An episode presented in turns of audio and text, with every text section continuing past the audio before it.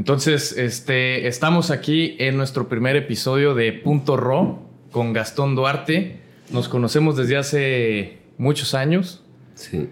Este, nos conocimos, bueno, no sé si sepas, pero yo me acuerdo perfectamente el día que te conocí, güey. Este, yo estaba pasando por la quinta con, con Patty, seguro igual a como te conoce el 98% de las personas, güey. Este, exponiendo tu trabajo en la calle. Y es, para mí era algo que yo quería en mi vida, quería eso que estaba viendo en ti, güey. Y me paré y te pregunté, ¿qué pedo, güey? ¿Cómo, ¿Cómo le haces para estar aquí? Y ahí te conocí, güey, ¿no? No sé si tú te acuerdas, no creo, porque, No me acuerdo. porque es... Yo creo que cuando estás en la calle y ves tantísima gente, es muy diferente a quien ve en la calle y vea, ve algo que le llama la atención, ¿no? Sí. Pero bienvenido, hermano. Gracias. ¿No? Aquí vamos a estar hablando de foto, de ti y de, de todo esto. Entonces, platícanos, güey. Platícanos qué haces. Espera, antes Ajá. me gustaría saber mi respuesta cuando, cuando me dijiste cómo hacerle. Pues creo que, creo que la verdad es que no me acuerdo, pero fue, fue motivador a probarlo. Porque, porque efectivamente fui a los consejos que tú me dijiste, que tenía que ir al municipio, mostrar mi trabajo. Este, o incluso era con Armando Martínez, a quien llevaba el proyecto aquel entonces.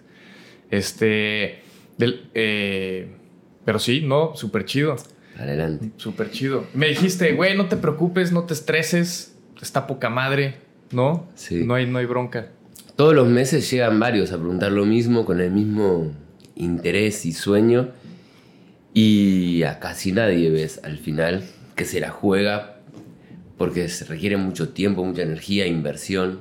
Así que qué bueno, qué bueno que- la experimentaste. Oye, y pa- pues, obviamente para, para quien escuche y que no sabe de qué estamos hablando, este, ¿qué es esto que estamos hablando? ¿No? ¿En dónde participas o qué es Va. esto? Aquí en Playa del Carmen hay dos movimientos artísticos eh, sobre la calle. Y uno es Caminarte, que existe desde el 2009, en la quinta. Y el otro es Arte en Playa, que está en una perpendicular, en la 16.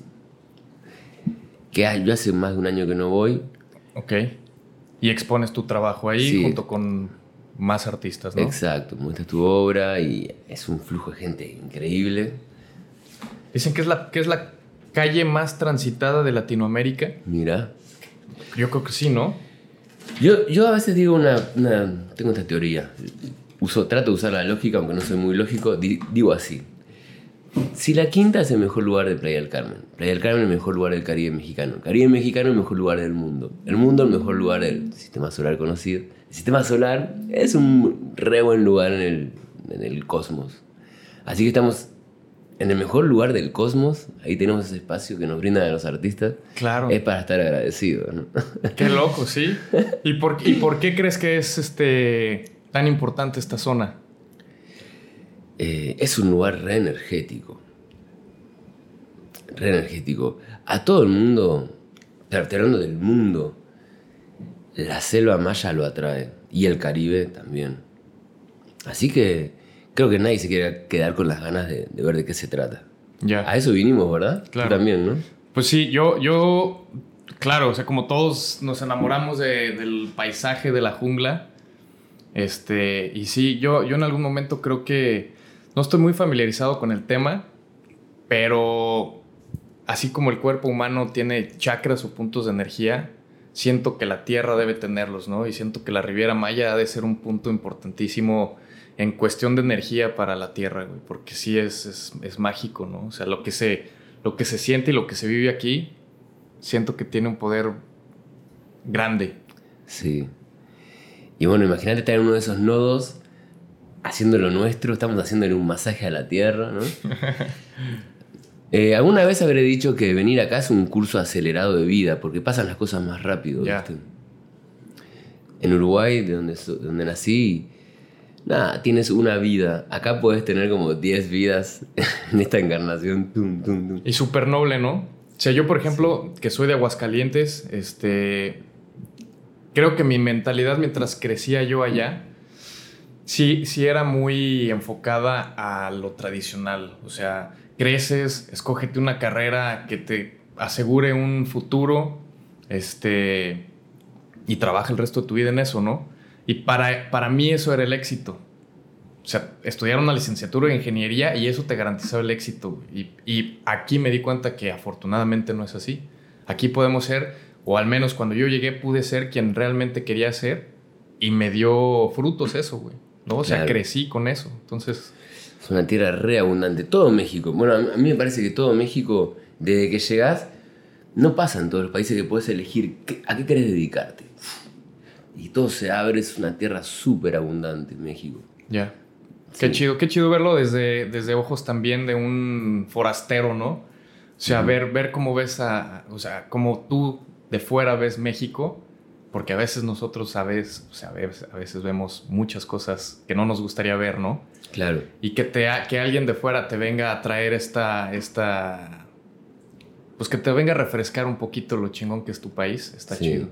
Le tengo tremenda esperanza a México. En algún momento, hace como dos o tres años, estaba saturado, ¿no? Todos los códigos venidos abajo.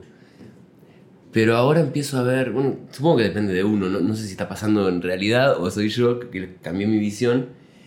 Y siento que México va a florecer mucho más todavía. Va a ser vanguardia, o sea, así lo estoy percibiendo. Ya, pues qué bueno. Y, y eso que tenemos todo el mar. también co- Sí, coincide. es ahí, afirma tu, tu punto, ¿no? Ajo. Y eso que tenemos este mar ahora en un momento horrendo, que es muy fácil decepcionarse. Le tengo mucha fe. Y también al humano, que se va a tener que encargar el humano de esto. ¿Verdad? Sí. El otro día leía un, un artículo que dicen que lo que hay que hacer es. Hay que cortar con la, con la deforestación en Amazonas para que pase esto, ¿no? Y todo el fósforo, todos los fertilizantes que le echan a- para la soya en Amazonia, porque la Amazonia se usa ahora para, para plantar soya, todos esos fertilizantes alimentan el sargazo que llega acá rebosante. Ya. Oye, pues ya que tocaste el punto de Amazonia, ¿por qué no vamos ahora a, a Sí. unir esto que estamos Va. platicando con tu chamba? que, que- que me parece el, el primer trabajo fo- fotográfico que yo te conozco es este de Amazonia. No sé si sí, no sé si es tu primer viaje, pero dinos de qué trata tu trabajo, qué tratas, qué es lo que nos tratas de, de mostrar con tu trabajo Sí. y, y venga, date. Va. Yo soy muy impulsivo. Yo, el primer- la primera vez que fui a Amazonas fue en el 2007. Yo estaba en, en Venezuela y, y así, con, con poca moneda, me fui a, a dar un rol por Amazonia. Desde Venezuela. Fui a Colombia, Ecuador, Brasil, Perú, Venezuela de nuevo. Es un círculo. Entonces, como tenía poco dinero, estuvo buenísimo porque tenía que irme de raite, raite en canoa. De repente pegué un raite en una canoa siete días, ayudando a un mercader. Y ahí fue la primera vez, ese, ese fue mi primer trabajo fotográfico que dije, ah, esto está buenísimo. Órale. Y yo no 2000 sé- 2007. en 2007. Sí. Mm. Pero no hice demasiado con eso todavía. Nada más tenía ahí unas fotos que estaban muy buenas, conecté mucho con la gente. En 2008 me fui a, a Cuba y ahí también en un mes, que también viajé como cubano, viajé en camión, pero viajar en camión en Cuba no es pecero, es eh, truck, con, al aire libre, agarrado de- de- del hierro, ¿no? En la guau. por un día y medio, 36 horas, pa, pa, pa, pa, así, ¿no? Pero las fotos que sacas, así, cuando, cuando estás así con la gente, ¿no? Entreverado, no tiene comparación, es completamente fuera de, de lo que puede hacer tomarte un, un autobús. Es, otra, otra profundidad. Entonces, en ese mes en Amazonas, que estuve, aparte disparaba con una Rebel, la abuela de las, de las, de las Rebel, esa- Que T3i o... eh, X- no, XS. No sé, era, era 10 megapíxeles, una camarita. Pero con, con tiempo, yo tenía el tiempo. ¿Tú, tú ya tenías tiempo fotografiando antes de esto? ¿Era un, era un hobby? ¿O cómo, cómo era El- tu, tu relación con la fotografía en Bueno, aquel el, momento? el principio. Al principio yo me dedicaba al, al audiovisual, al video. Eh, la- en el 2003-2004 bajé desde México a Uruguay por tierra. Y, Y hice un, cuando llegué a Uruguay, en 2005, hice un cortometraje que ganó, primer premio, Órale. de directores menores de 30, y me embalé, dije, bueno, me voy a dedicar a esto. Esto es lo mío. Sí. Trabajé unas productoras, me empecé a, a desilusionar un poco con, con todo ese ambiente. Me fui a, a España para comprarme una HD, de esas que en Uruguay son incomprables. Y. Porque quería hacer un documental, quería demostrar que los charrúas en Uruguay ahí están. Porque la educación oficial te dice que fueron exterminados. Y sí fueron masacrados, pero ahí están. Me di cuenta que ahí están porque mi abuela, a la que le decimos la negra, la abuela Nelsa en realidad es charrúa. Y me di cuenta cuando venía yo de estar con los guaraníes y veo a mi abuela y pude ver, ¿no? Sin el filtro familiar pude ver que mi abuela también era. Y entonces ahí, y ella, ella no habla en idioma charrúa, no existe el idioma charrúa, pero sí existen las tradiciones, ¿no? La medicina, bastantes costumbres. Y estando en España, en 2005, me compré una cámara de fotos y me di cuenta que era una autosuficiencia. Me, me, me di cuenta que era una herramienta súper poderosa, me llevé re bien y empecé a... empe- fluía increíble con la cámara de fotos. Hice cosas increíbles en las montañas de Teruel, hasta fotografía aérea hice, me contrataban. Así que dije, wow, soy casi un superhéroe, vamos a seguir con esto. Y así fue. O sea, tú queriendo ir a España a comprar una cámara de De video, video. terminas en la fotografía. Sí. Ok. Y... Pero claro, pero al principio, que ah, tu sueño es, bueno, voy a trabajar para, como lo que ahora sería, eh, no sé, alternative, ¿no? Después me, me fui a la Baja- a mí me gusta surfar, me fui a Baja California Sur, otra vez volví, y trabajaba para empresas, ¿no? De, para este tipo de empresas, hacía fotos A los turistas o... a los turistas. Ya. Y eso para mí estaba bueno, pero, pero, pero era débil, ¿no? Ok. No llegaba. No mostraba a Gastón ahí. Exacto. Entonces fue ahí que me fui a Cuba. Aparte que quería conocer esta parte del mundo. Esto fue en el 2008. Lo que hablábamos al principio. Estando en el desierto de Baja California Sur, soñás con el amanecer verde, fértil, ¿no? De acá. Y, y bueno, y así, así empezó a, a empezar a salir las fotos. Y ese viaje, después volví a Amazonia en 2012. 2012 estu- estuve en la selva de Bolivia, increíble. Porque Bolivia uno se imagina que son eh, andinos, ¿verdad? Frío. Pero la mayor parte de Bolivia es selvática, se parece a Colombia o a Brasil. La gente es re cálida, cumbia, Órale. ¿sí? Nadie conoce, es que está despoblado, pero es gigante esa zona. Y navegás todo por río, ¿no? Y los mundos que se dan en los embarcaderos, esperando a que pase cualquier embarcación que te lleve, ¿no? Y luego, de repente te metes por afluentes más llanos y se... ¿Cómo se llama esto? Cuando se, se atraca, ¿no? Ajá. Se encalla. se encalla el barco y, y- y tienen que esperar a que llueva, porque no hay nada peor que se encalle, ¿no? Y empiezan a pasar los días. Pero experiencias increíbles. ¿Tú ahí ya con la cámara? Sí, Pues, yo ahí- Órale. Eso fue en el 2012, en el Beni de Bolivia. Ok. Y yo escribía mucho, iba re, iba re de la mano escribir. Tengo cuentos, muchos cuentos, y en, y, en, y en ese estaba bueno. El protagonista, o sea, yo moría en un barco, en un barco bananero. y aparte era un cuento ficción, pero documentado con fotos. Órale. Solo que las fotos las perdí, ese disco duro, nada, ya, ya no existe. Oye, y, y, por ejemplo, en estos viajes, tú vas. No, no, en los- no en los que haces ahora, pero por ejemplo, en aquel momento tú ya sabías que tenías alguna intención con estas fotos de mostrarlas a alguien o eran funcionaban como un recuerdo a tu viaje. Claro, no pensaba tanto, pero no, no es como ahora que voy, voy porque quiero imágenes, más o menos hago una, una investigación a dónde quiero ir. Antes no, antes nada más era la experiencia, vivir, llevar y traer, no sé, era como sin pensarlo nada más, era ir, iba, iba trazando el mapa, me encanta, ¿no? Cuando llegas a un punto decís, ¿hacia dónde voy ahora? ¿no? Y ahí vas. Ya. Y generalmente ahí va pasando, ¿no? Ahí te, te dice, no, hay un, un curandero allá como a tres pueblos de distancia. Y después te vas a, ah, para allá hay una cascada. Y, uh, y ahí vas, y ahí vas yendo, ¿no? Más o menos. ¿Y Guiado cómo- por la gente. ¿Y cómo te recibe la gente? hoy en día? O sea, porque ahora, ahora, por ejemplo, si estás viajando con esa intención de fotografiar la cultura, la gente, las experiencias y traerlas a este mundo y acercarnos a esas comunidades, ¿no? Pero esa comunidad, ¿cómo te ve una vez que tú estás tratando de trabajar y fotografiarlos, ¿no? Porque me, a mí me ha pasado, porque no es mi especialidad, ¿no? Entonces cuando lo hago, lo hago con mucha cautela, pero siento esa... Me siento invasivo ante la gente. Siento que estoy invadiendo un espacio muy íntimo, ¿no? Sí. ¿Qué, qué sientes tú? Todavía se siente un poco. Pero en realidad yo me peleé con la cámara, por, por, eso mismo, allá como en el 2010, dije, no, no, no le vi sentido a hacer eso. Pero después, yo, siento tanta gratitud de parte de la gente, de que se sienten que por fin se están interesando en mí. Y, y nosotros no tenemos una forma de verlo occidental, que cada individuo separado, pero ellos, ellos en, cuando son retratados, están retratando, están viendo que se retrata al pueblo, a la comunidad, a la nación. Ya.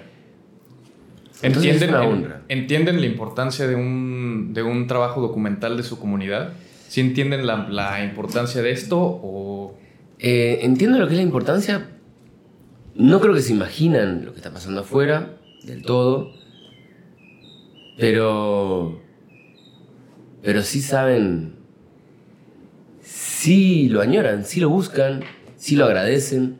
Y aparte no, no, no caigo con la cámara o sea, la cámara va después. Primero es conexión, primero es conectar, sentirse cómodo, eh, ver en qué parte, porque una comunidad es muy grande, entonces ver con qué clan tienes más afinidad y ayudas. Y, luego, dale, vamos a las fotos y es parte del juego. Y, es, divino. O sea, porque aparte, aparte de las fotos en donde estás retratando la comunidad, yo he visto tus fotos de pues, lo que podríamos decir behind the scenes y la comunidad te recibe y te acepta y te, te abraza, ¿no? O sea, los he visto riendo contigo, este, pasándola chido. Sí. Entonces, me imagino que es importante también tener esta conexión primero de seres humanos, ¿no? ¿Qué tal? Somos la misma especie aquí tratando de hacer algo y luego sacar la cámara, como dices, ¿no? Sí. Y en realidad,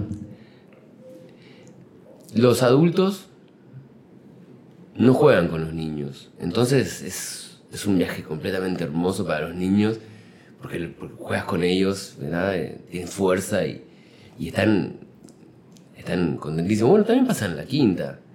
En la quinta yo cada vez que veo a un niño lo abrazo, le digo lo hermoso que es, ¿verdad? Porque, porque sus padres no, no se lo comunican. No, son, son fríos, tienen sus problemas. Hay mucho alcoholismo también en muchas comunidades. El alcohol es un, es... Adormecedor, ¿no? Sí, y no, y, te das cuenta que está completamente metido en, las, en, la vida, en la cultura de, miles de, naciones, ¿sí?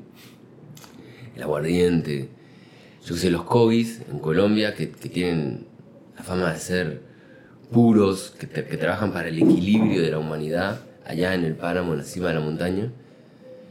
Pero la, la onda es que cuando vas, los ves todos mugrosos, borrachos, completamente otra cosa de lo que te imaginabas.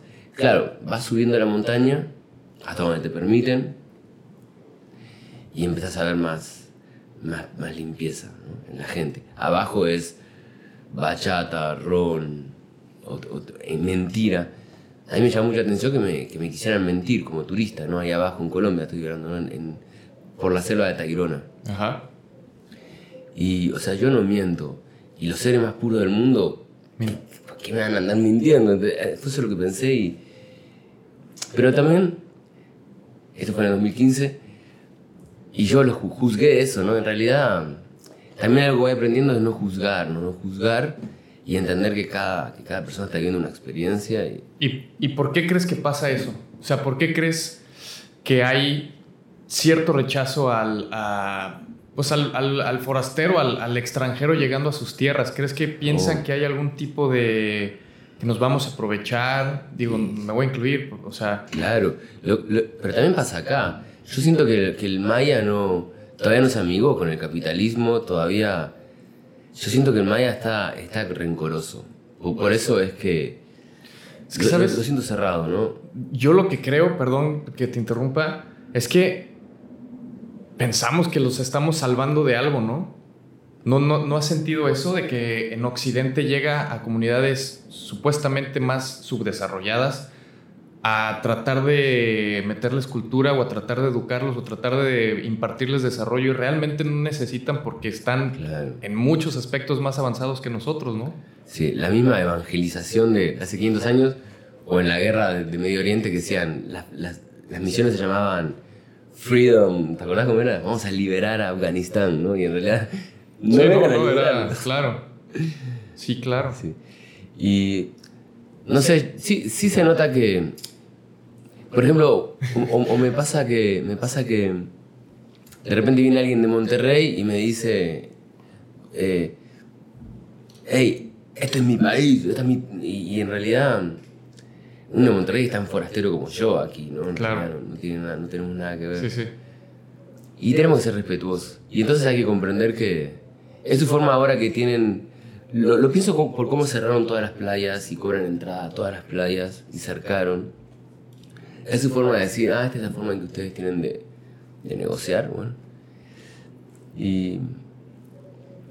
Pero yo creo que, que, también que todo eso, obviamente después se va a abrir, espero, espero que, que sí. Muy bien. Oye, pero regresando a, la Amazonias o a los viajes, ¿qué es lo más crudo o duro que te ha tocado vivir en una comunidad? Hmm. ¿Hay, algo que te hayas impactado realmente? Y digo, güey, con nuestros juicios tal vez de, Occidente, güey, que llegamos a juzgar cierto tipo de actividades que para nosotros serían, no sé. Lo más, lo más doloroso de todo fue hace muchísimo. En el 2004 estaba yo pasando por por, allá, por el monte en Nicaragua, sierras, ¿no? Y estaba la gente muy triste. Y lo que había pasado era que un niño se había mandado un par de cagadas y lo ataban a un árbol. A que, a que, la noche la pasara atado del árbol iba a prender. Y en la mañana el niño estaba muerto y lo habían atacado las hormigas. ¡Wow! Y. ¿Tú lo viste esto? No. Te lo, pero, acababa de pasar. Acababa de pasar. Y sentir esa, esa, esa culpa ¿verdad? de la gente. Y, pero, pero en realidad, generalmente, lo que percibo es pura armonía, pura.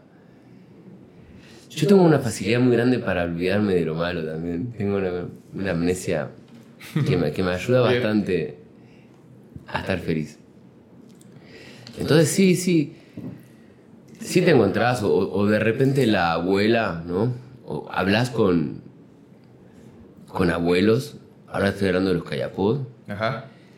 y ellas te dicen que ellos están siendo acorralados por, la, por el progreso.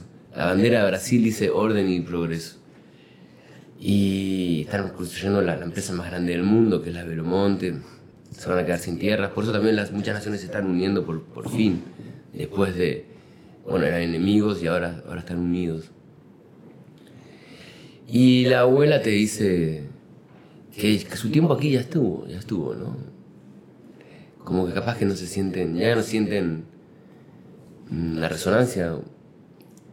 No, ya no es más su tiempo, ¿verdad? Ajá. Y lo dicen con mucha tranquilidad y eso, eso, eso uno que va a pelear siempre y aguantemos a las tribus. Pero si las abuelas ya, los ya lo aceptaron. Después también están los roles, porque el guerrero, sí, el guerrero va a pelear hasta el último minuto, ¿verdad? Obviamente. Ya, ya volvimos después de, después de un, eh, un incidente con el auto. qué a gusto, este, qué, qué, buen lugar acá, qué buen estudio, hermano. Mil gracias, güey. Qué gusto tenerte, carnal. Hace, hace años que no platicábamos, ¿no? Es verdad. Platicábamos mucho en la calle. Sí. En la calle vendiendo las, los trabajos.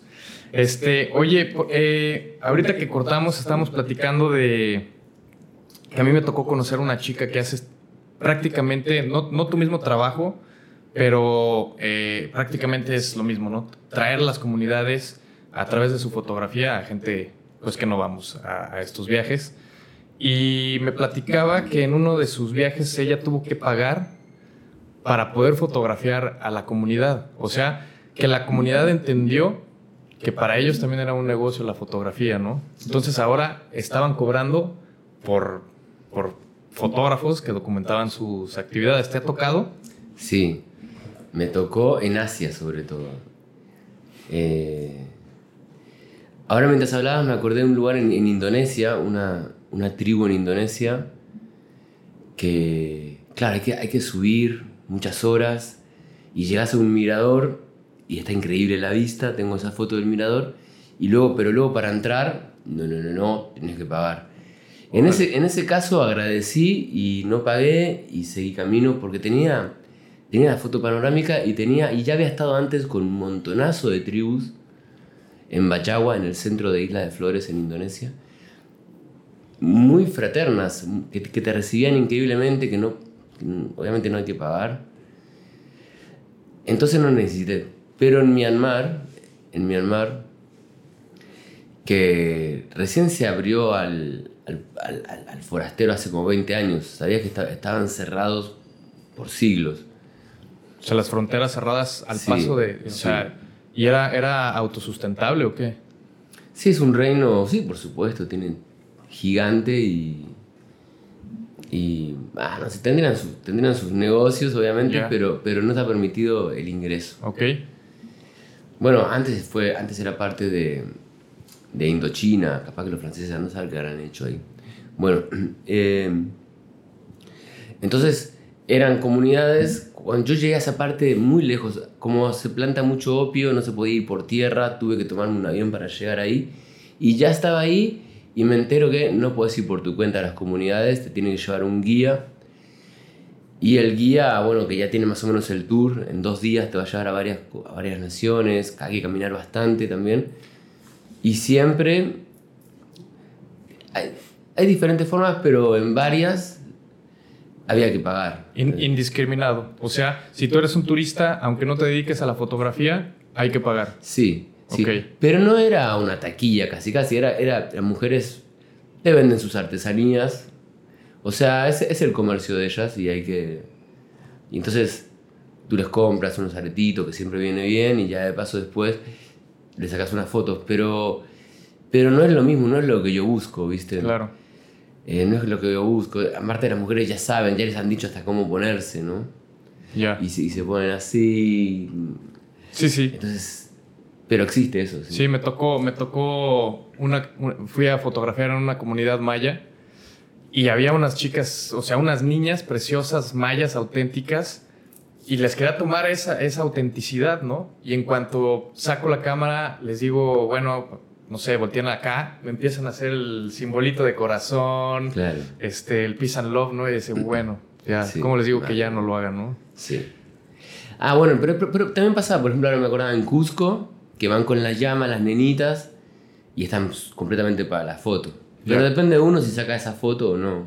Es que yo creo que se pierde mucho la, eh, el momento, ¿no? Cuando ya saben y están predispuestas a, que les vas a tomar una foto, se pierde un poco la esencia, tal vez, la esencia de la persona. Sí, pero porque además está para la foto, tiene ropa limpia, que está perfecto. Ojalá todo el mundo tuviera así, ropa seca y limpia.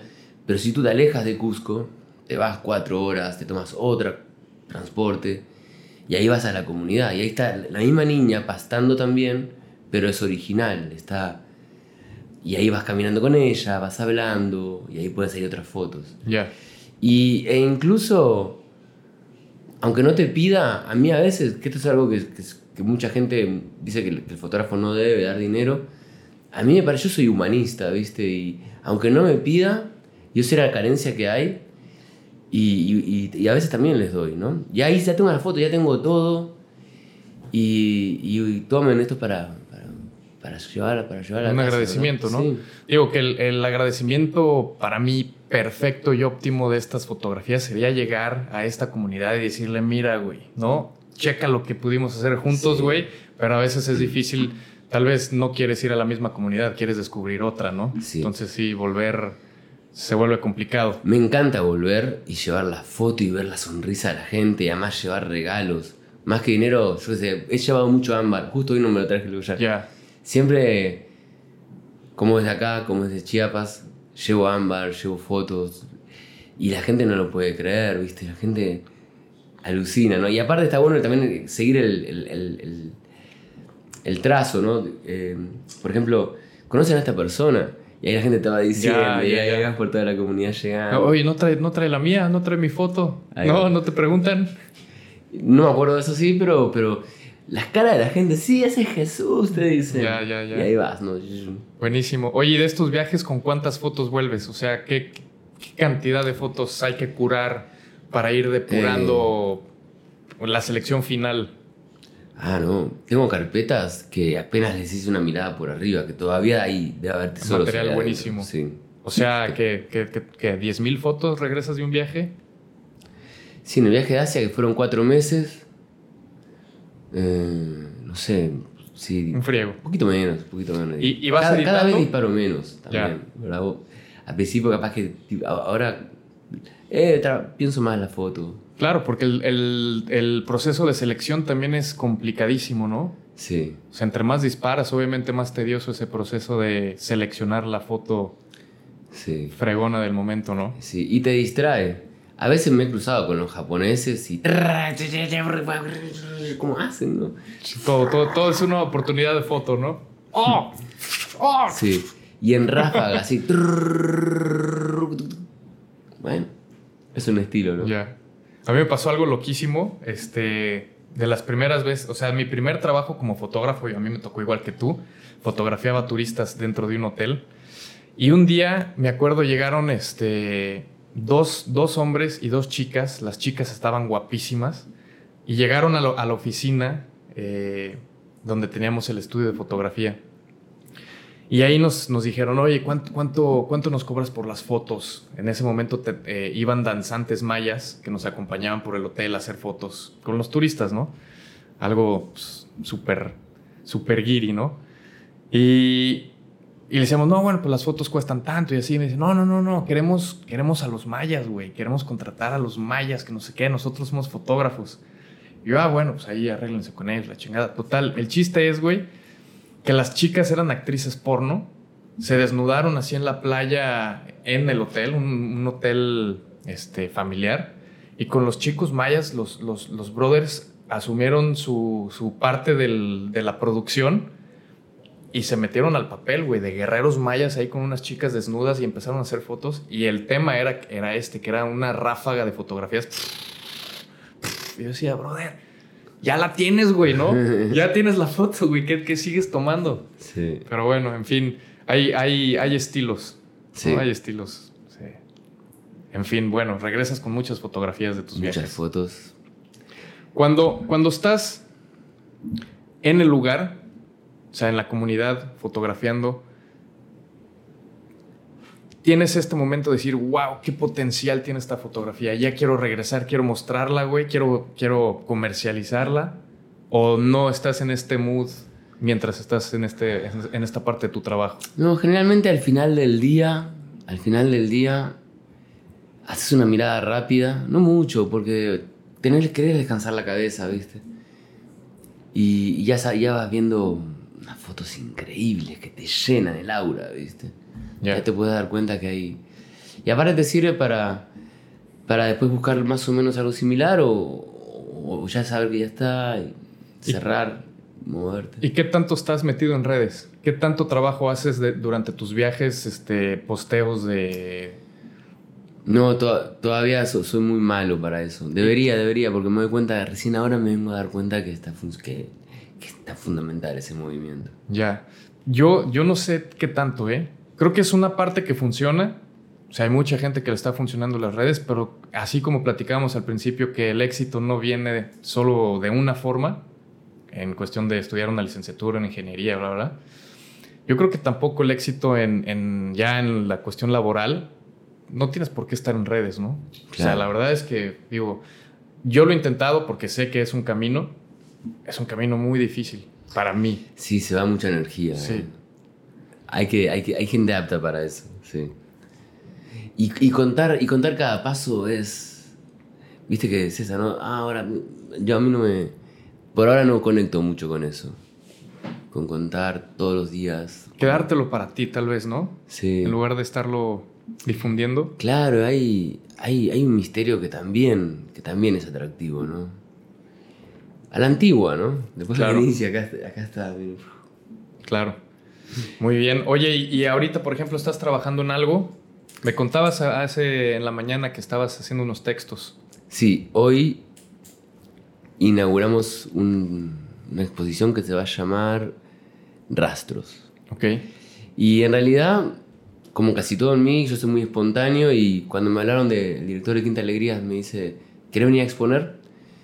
Si querés, llegá y nos y coordinamos cuándo, todo. Y cuando iba en el auto pensé, le quiero poner rastros, por la semejanza a la palabra rostros.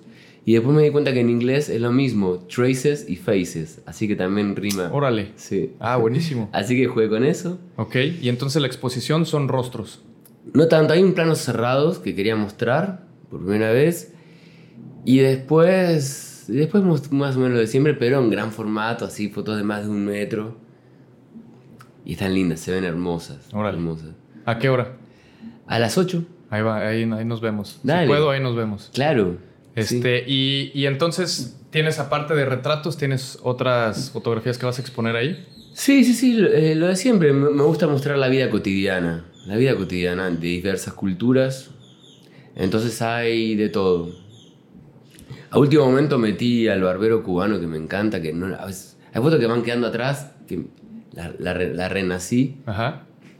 porque ahora Cuba está necesitando mucho amor, así que aquí ¿Qué sucede en Cuba?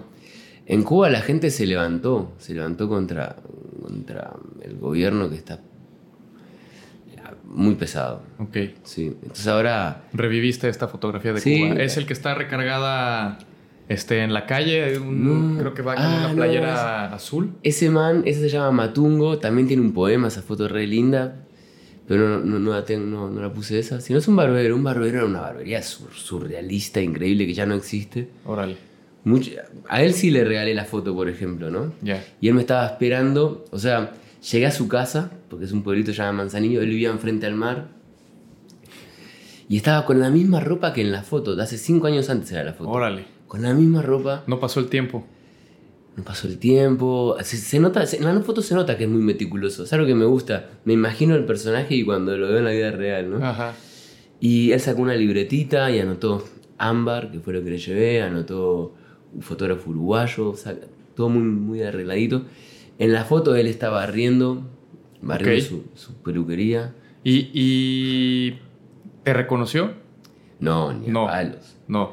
No, no, no. O sea, tú fue una, una foto que hiciste pasando, lo viste, fue un, fue un momento Yo- que te llamó la atención. Yo vivía cerca, en la casa de una gente que me hospedó. Ah, viviste en Cuba. Bueno, O en este ese viaje. mes, Ah, ese ya. mes del 2008, eh, en vez de pagar hospedaje, busqué una familia, una familia que necesitara.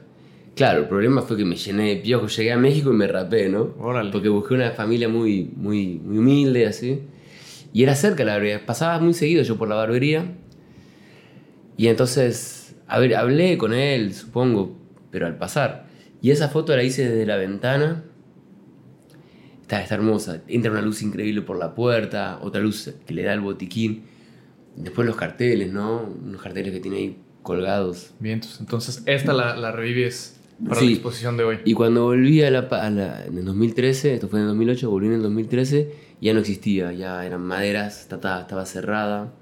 Mucho de Cuba se derrumbó en 2012, Ajá. que hubo un, un huracán grande. Y hay varias, de los, varias fotos. Por ejemplo, hay, hay una mujer asomándose en una puerta, esa, eso ya no existe tampoco en Santiago de Cuba. Ya. Esta mujer que tienes con, con frutas en la cabeza, ¿esto dónde es? Eso es Colombia. Eso es Colombia. Y esa foto, ella también está para el turista, aunque vende fruta. Los palenqueras son mujeres con la tradición que vienen de Palenque, que está a 60 kilómetros, a vender frutas al puerto de Cartagena. Y ella, bueno, vende fruta, pero está con un ropaje maravilloso, re tradicional, así que cobra por la foto. Pero yo charlé con ella, le hice una foto cuando estaba descansando, se la mostré, nos quedamos hablando, la luz estaba increíble. Y cuando me voy, me dice mono. Mono significa bueno en Colombia. Y se pone, se pone copa de frutas en la cabeza y me pide la foto, así con una postura mostrándome su divinidad, sabiendo que las palenqueras en 30 años ya no van a estar más, ¿no? Ya. Y ahí tengo esa foto que también está impresa. Órale. ¿Y, y palenquera qué se, a qué se refiere? Por Palenque. Palenque, que es un asentamiento. Dicen que es el primer asentamiento que se liberó en América. Ok. Pero hay muchas.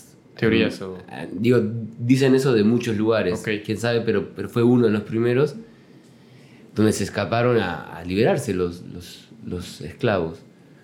Y está hermoso. Palenque es otro lugar que tampoco hay hospedaje ni nada. Tenés que arreglar con alguna familia para quedarte a dormir. Yo me acuerdo que estaba esperando para tomar un velero hacia Panamá, hacia Cunayala. Y como no salía, yo prefería esperar en Palenque que en, que en Cartagena. Así que conocí re bien Palenque, la música, la- la- los bailes que se armaban en la calle. ¿Tienes, ¿Tienes algún lugar favorito? Mucho tiempo dije que, que me encanta la zona entre Venezuela, Colombia y Ecuador. El norte de Sudamérica me encanta. Ya. Pero ahora cada vez más me gusta más el Pacífico de México. Ok. Sí, el Pacífico de México. uff. Sobre todo porque se trabaja increíble y se disfruta cada día. Pero Pacífico, ¿qué parte en específico? Para que rime. Ajá. Eh, Oaxaca. Oaxaca. Oaxaca. Órale. ¿Y alguna comunidad ahí indígena que has eh, visitado? No. Ahora, en primero de septiembre, nos vamos en auto y a la montaña de. Oaxaca. También vamos a llegar al mar, pero a recorrer la montaña. ¿A disfrutar o a trabajar o a qué vas? No, sí, a disfrutar y a fotografiar. Ok. Lo de siempre. Claro. Se disfruta trabajando, ¿no? Se disfruta trabajando. Ayer me preguntaban si, si, si soy pleno con la decisión de ser artista y por supuesto, onda, todos los días lo disfruto muchísimo mi vida. ¿Es complicado? No, no, ¿No? no. ¿Hubo, hubo esquemas eh, que tuviste que vencer en tu cabeza para, para decidir dedicarte a esto? ¿O siempre lo viste como una, una opción? Por suerte no, es que, es que se te pueden plantear esos problemas mentales cuando hay, hay escasez económica. Pero por suerte aquí, que es un lugar, yo siempre digo que es, una, es un híbrido perfecto entre mucha naturaleza y mucho tiempo libre con, con mucho comercio babilónico. Así que es perfecto para, para ser artista y estar inspirado y poder vivir de esto. Ya. Entonces no, no he tenido problemas. He tenido presiones, claro, la mamá de mi hija cuando yo recién empezaba y al principio no era como ahora, de repente se ganaba menos y me decía, consíguete un trabajo, ¿no? Y, pero no, no, tranquilo, yo sabiendo que, que se puede perfectamente vivir del arte. ¿no? Chido. ¿Cuánto llevas de artista, bro? Desde el 2000, en San Miguel Allende empecé a vivir, empecé a ven- vendían en las galerías y eso fue en el 2009, así que 12 añitos. ¿Te consideras artista? Me Por- cuesta, me cuesta ponerme ese título. Es cabrón, ¿no? Pesa, ¿no? sí. Sí. Es que qué es el arte, ¿no? No, Es, es extraño. Pero sí, de repente me la creo. Está bueno a veces subirle la perilla un poco al ego y, y darse cuenta que sí. O sea, todo el mundo te está diciendo lo, cómo se sienten con tu obra, cómo les está moviendo. Así que dices, bueno, pues gracias y... Jue- ¿Juegas el papel? O sea, ¿crees que hay un papel, un rol de artista en donde tú, por ejemplo, te mentalizas, vamos hoy a la calle, güey, vamos a mostrar mi trabajo? Y así soy yo de, no sé, ¿no? Como quien, quien es orador se tiene que No. olvidar de todos sus problemas y, y poner la mejor cara, ¿no? Ante un público. Claro, pero igual que, que con cualquier otra profesión en realidad. No, no, no, no poso. No, no, no, soy natural, completamente natural. Ya. Y supongo que si posara, pero sería más tenso, funcionaría mucho mejor todavía. sí. Digo, hay, hay, hay cosas que puedes posar, ¿no? No sé, el, el artista que siempre lleva su sombrerito, el Ah, artista claro. que siempre lleva, ¿no? Y que lo vuelve algo Sí. único. Trato de ser lo opuesto a eso. Trato de todo el tiempo derribar esos mitos. Por ejemplo, vienen y me dicen, wow, qué cámara. Y les digo, no, seguro que mi cámara es. fue mucho más chafa que, que tu teléfono. Así les digo. ¿no? Claro. Trato de, de no darle importancia a lo que toda la gente cree o, o, o les explico que soy autodidacta. Y dándole, dándole la importancia a la, a la canalización, ¿no? Al ser, ¿verdad? ¿Cómo ves, cómo ves ahorita el, el rumbo que tiene la fotografía? O sea, el rumbo que ha hecho que todos sean fotógrafos, ¿no? O sea, todos tienen su celular, todos toman fotos. ¿Demerita esto la fotografía o le da poder o qué es? Bueno, me parece perfecto porque es lo que está pasando, no podría pensar otra cosa. Está bueno, está bueno porque...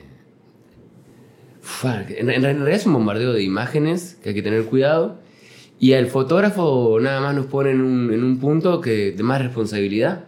Tenemos que cuidar la imagen, ¿verdad? Tenemos que ser más, más cuidadosos porque hay un millón de imágenes, pero es lo mismo que con la escritura, ¿no? Ahora la, gente, todo el mundo, ya, no sé, ya nadie escribe muy, muy bien, ¿no? Entonces, Claro. si nos gusta escribir, darle sentido, y este- es un trabajo hermoso el que tenemos nosotros, ¿no? Y si podemos inspirar, y cuando y, y mucha gente, me cruzo con mucha gente que me dice, yo quiero empezar a hacer eso, y les digo, bueno, lo primero ya está hecho, que es querer. Y lo segundo es, eh, le, empe- le empezás a explicar a cosas muy simples, ¿no? La regla de los tercios, de los griegos, la forma que tuvieron de- para interpretar las dos dimensiones. Y entonces, bueno, hay que educar, hay que educar a la imagen también. Claro. O sea, a mí me cuesta porque los teléfonos ya hacen maravillas, ¿no? O sea, yo, yo que hago fotografía de arquitectura para cada foto, prácticamente tengo que sacar cinco fotos, juntarlas para que la luz exterior tenga sentido con la luz interior y, y sea una foto armónica para el ojo, ¿no? Pero un celular lo hace en un clic. Es loquísimo, güey. Entonces, Sí. Digo, al final están los, los términos estos técnicos que el sensor es de este tamaño contra una cámara profesional, que el sensor es más grande, etcétera. Pero bueno, en fin, pone, pone en, en las manos de las personas una herramienta súper fregona, ¿no? Sí. O sea, ya todo el mundo hace fotos. Todo el mundo hace fotos, pero por algo nos contratan porque saben que nosotros vamos a, a levantar muchísimo. Ese mismo que ellos pudieran hacer, no. Nosotros sí la dejamos Claro. de otra forma. Y este, ¿te visualizas tú en el, en, en de alguna forma en el futuro? O sea, ¿tienes algún objetivo de dónde te gustaría estar o algo? Sí, tengo un objetivo eh, que es. En mi segundo tiempo, a los 52, me, yo tengo unos terrenos acá, es, es vender y comprarme un velero y salir a navegar. Y, y mi fotografía va a ser naturaleza y mucho mar, va a ser el mar. Voy a volver al mar, como capaz. Qué sido- loco. Qué buena, Sí, qué buena. Mi idea es irme a la Polinesia. Ya Lía ya va a estar, va a ser mayor, así que puede venir o no. Ya. ¿Y por qué tu segunda, qué dijiste, tu No, segundo no, ciclo, lo segunda vida? siempre igual, así como que 52 años Ajá. es, es el número, se cierra un ciclo a los 52. Ok. Y empieza, y en el fútbol es el segundo tiempo, ¿verdad? Ya. Hablas, hablas este, de mucha espiritualidad, yo que te conozco, siempre has tenido este tema espiritual. ¿Cuál es, cuál es tu cosmo- co- cosmovisión en la vida? Eh, no sé qué puedo responder, pero calculo yo que ser conscientes de- del autoconocimiento. Capaz que es redundante lo que digo, pero la importancia del autoconocimiento. Desde ahí, Parte. conócete y conocerás el universo, ¿no? Como decía Platón. Sí. Fregón. Pues ha sido un, un gusto tenerte aquí, platicar contigo, volvernos a ver. Qué rico. Este, ojalá sea algo más, más seguido. A veces con cámaras, a veces con micrófonos y a veces sin nada, ¿no? Sí. Este.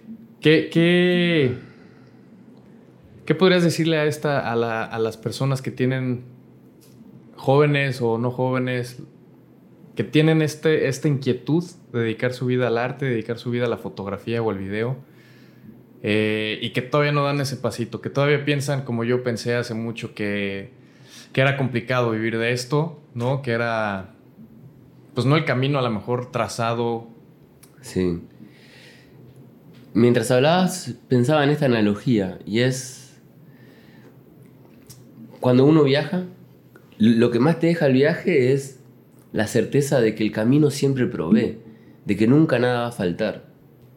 Eso es algo que te enseña el viaje. Eh, y lo mismo en esto. eh, te lo pongo. lo mismo en esto. Si también la mente es muy engañosa, como hablábamos hoy. Pero si está el deseo, no da para reprimir, no da para reprimir esa experiencia. Y si después no es, seguro que se abre otra, otra puerta, pero, pero animarse, animarse, no, no quedarse con las ganas es esencial, como dice cualquier carterito del Facebook.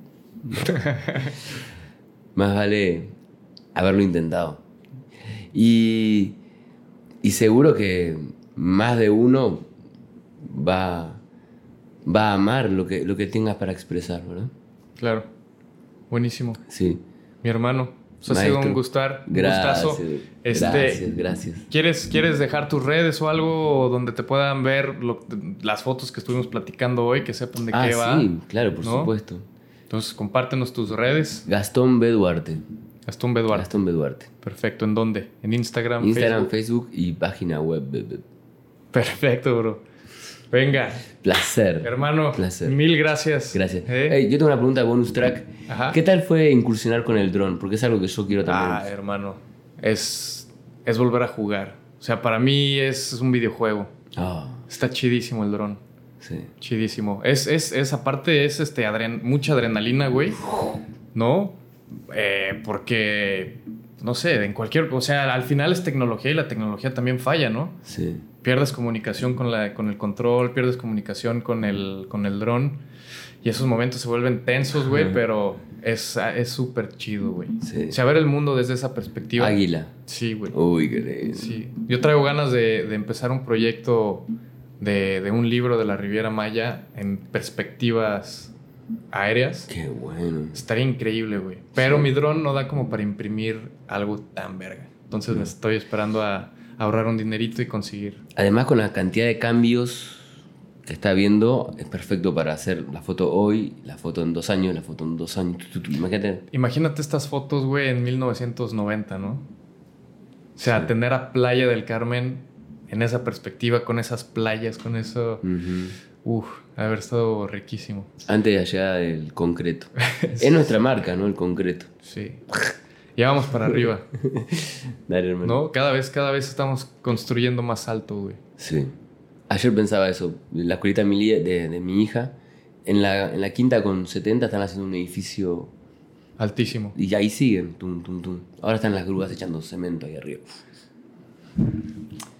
Eh, así como dices que es lo que toca con el celular Sí. y que todos hacen foto, digo, a mí sí me, me entristece muchas veces ver cómo se está llevando el desarrollo. ¿Qué podemos hacer, bro? Sí. Pero además, lo que podemos hacer es, si ya no vibramos con, con, con esto, es. Hay lugares que, que ya que resuenan con uno. Es la que, ha hecho, la que ha hecho siempre el aborigen, ¿no? Que se termina yendo a la montaña para seguir estando con la naturaleza. Chingón. Sí. Bueno, es, es una visión que, que pensar eso es que pensar que la Tierra es infinita y ya sabemos que no, que en algún momento va a haber límite, pero... O comprar, o a comprarnos un velero, Ah, irnos a la mitad del mar y olvidarnos de todo, toda civilización. Surfar, bucear, sí. Vientos. Arriba. Hermano, mil, mil gracias. vida. Gracias, hermano. Chidísimo. Placer. Éxito.